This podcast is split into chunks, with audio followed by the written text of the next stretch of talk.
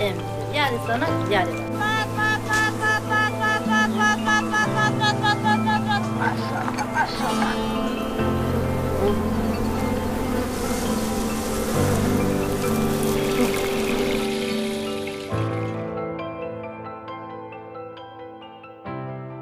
Doses homeopáticas de ciência.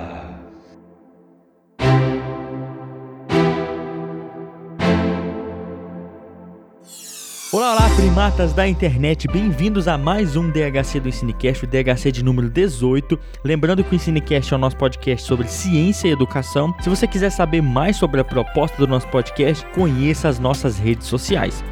Bem, o tema do DHC de hoje é um tema muito importante, na qual eu vou falar por que não podemos esquecer que somos parte da natureza. Mas antes do episódio começar, vamos aqueles recados rápidos do Cinecast. O primeiro é que nós estamos nas redes sociais divulgando ciência, no Instagram, no Twitter e no Facebook.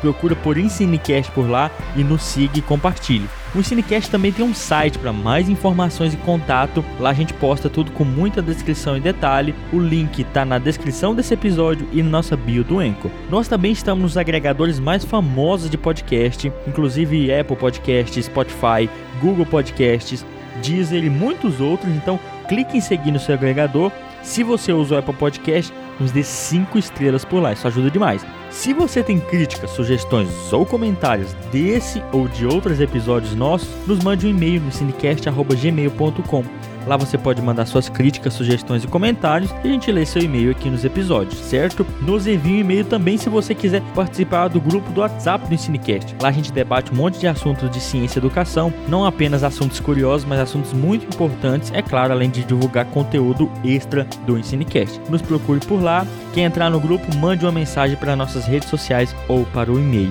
E sem mais delongas, vamos lá para o episódio de hoje, pessoal.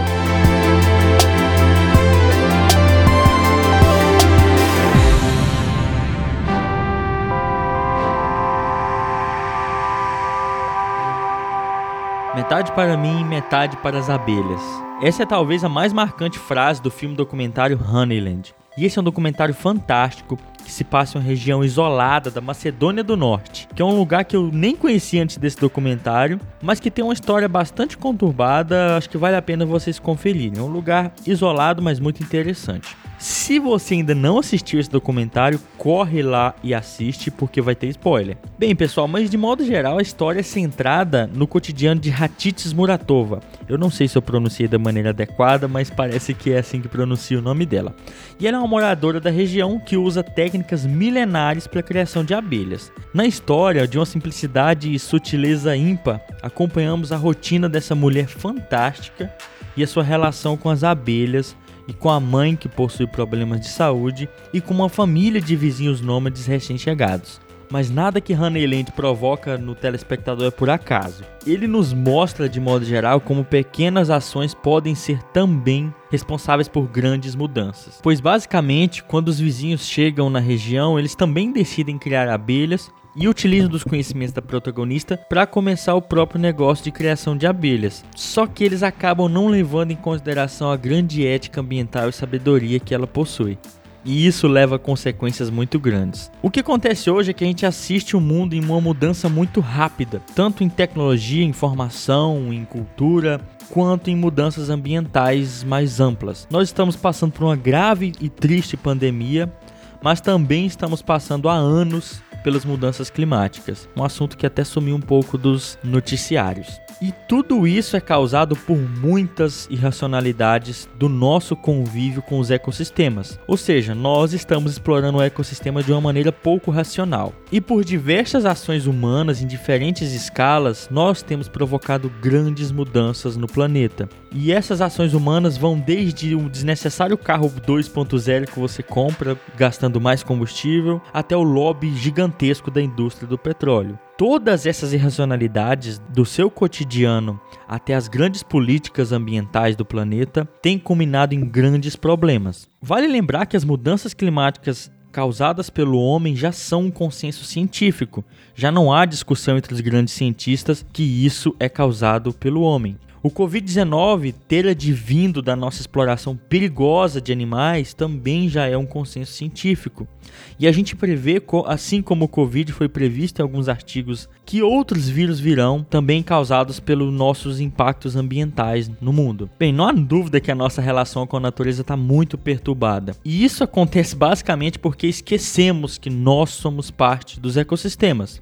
E vale lembrar que um ecossistema é um sistema de interação de várias comunidades de seres vivos juntas. E como nós somos uma comunidade de seres vivos junto com outros, nós também dependemos de diversos ah, fatores de ambientes naturais. Nós dependemos do clima para sobreviver, nós dependemos do oxigênio, das chuvas, das plantas, dos animais, dos polinizadores, que também são as abelhas da ratites. E as abelhas podem nos dizer muito sobre como somos perigosos para o mundo à nossa volta. Nós assistimos com tristeza a morte, a diminuição das abelhas em diversas partes do mundo, seja causado pelo uso de agrotóxicos ou seja causado por espécies invasoras. Vale lembrar que espécies invasoras são aquelas espécies que vêm de outro lugar e elas têm sucesso reprodutivo, sucesso de vida no ambiente novo. Ou seja, elas se reproduzem indiscriminadamente porque às vezes elas não têm nem predador lá. Que é o caso recente das vespas asiáticas que chegaram nos Estados Unidos e estão ameaçando as abelhas da região porque elas são caçadoras vorazes, inclusive de abelhas.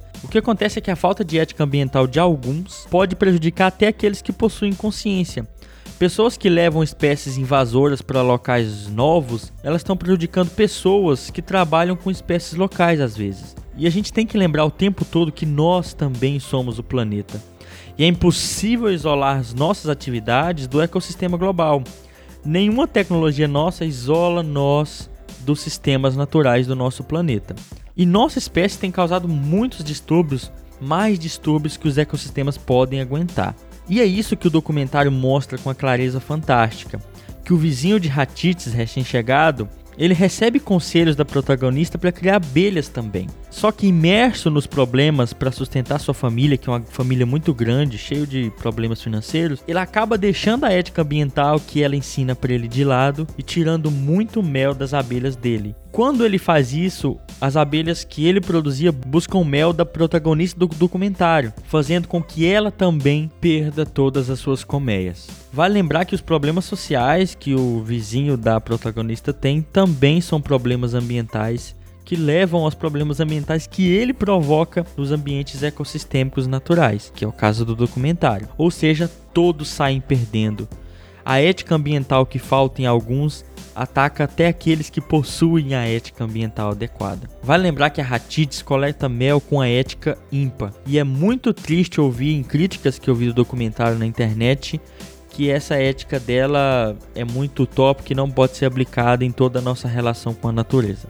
Infelizmente, em maior ou menor grau, todos nós somos parte dos problemas ambientais. Temos à nossa frente um grande dilema que nós estamos ignorando. Ou nós sonhamos com a realidade em que nossa tecnologia nos deixará de fora das leis da natureza, em que a gente vai poder dobrar elas à nossa vontade, ou encarar que devemos agir como parte do ecossistema global. Pois afinal de contas, somos uma espécie como qualquer outra, dependente da natureza, dependente dos processos ecológicos e, é claro, da seleção natural e da evolução como um todo. Nós, as abelhas, as plantas que elas polinizam, os animais que comem os frutos e dispersam as sementes, as minhocas, bactérias e fungos que torna o solo fértil para a semente germinar, a árvore que irá abrigar o ninho de uma águia, que se alimenta dos peixes, peixes que só existem porque as chuvas mantêm os rios fluindo, chuvas que existem graças aos mares e florestas que abrigam milhões de espécies, espécies essas que estão todas conectadas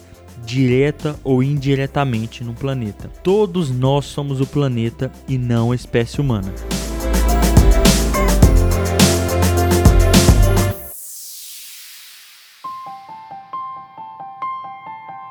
A sensação que eu tenho é que às vezes nós esquecemos que somos parte do planeta e tentamos a todo custo subjugar os processos naturais com base em nossas tecnologias. Se existe uma praga, cria um agrotóxico.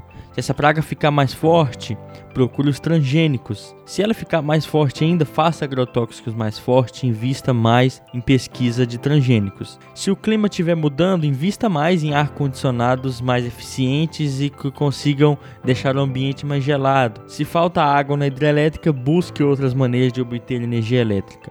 Parece que essa corrida não tem como ser vencida.